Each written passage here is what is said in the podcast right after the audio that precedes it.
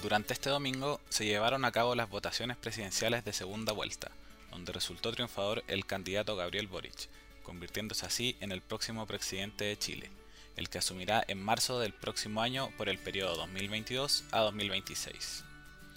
La diferencia con el candidato José Antonio Caz fue cercana al 10%, lo que fue mayor a lo esperado por parte del consenso.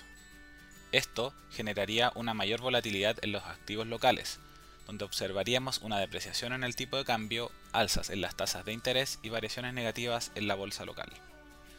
De todas formas, podríamos observar una reacción de corto plazo más exacerbada, la que podría ir atenuando en los próximos días, entendiendo que, si bien la diferencia en las votaciones fue mayor a la esperada, igualmente era la opción con una probabilidad más alta. Para la evolución de los precios en el mediano plazo, serán relevantes las políticas públicas que implemente o proponga el nuevo gobierno. Hasta el momento se había dado una moderación en las propuestas económicas del programa del candidato triunfador, lo que disminuyó en parte la incertidumbre. Así, temas como el déficit fiscal, crecimiento de la deuda pública o reformas al mercado laboral, entre otros, serán los que definirían la futura evolución de los precios. Con todo, te recomendamos mantener una posición diversificada que conviene tanto activos locales como internacionales.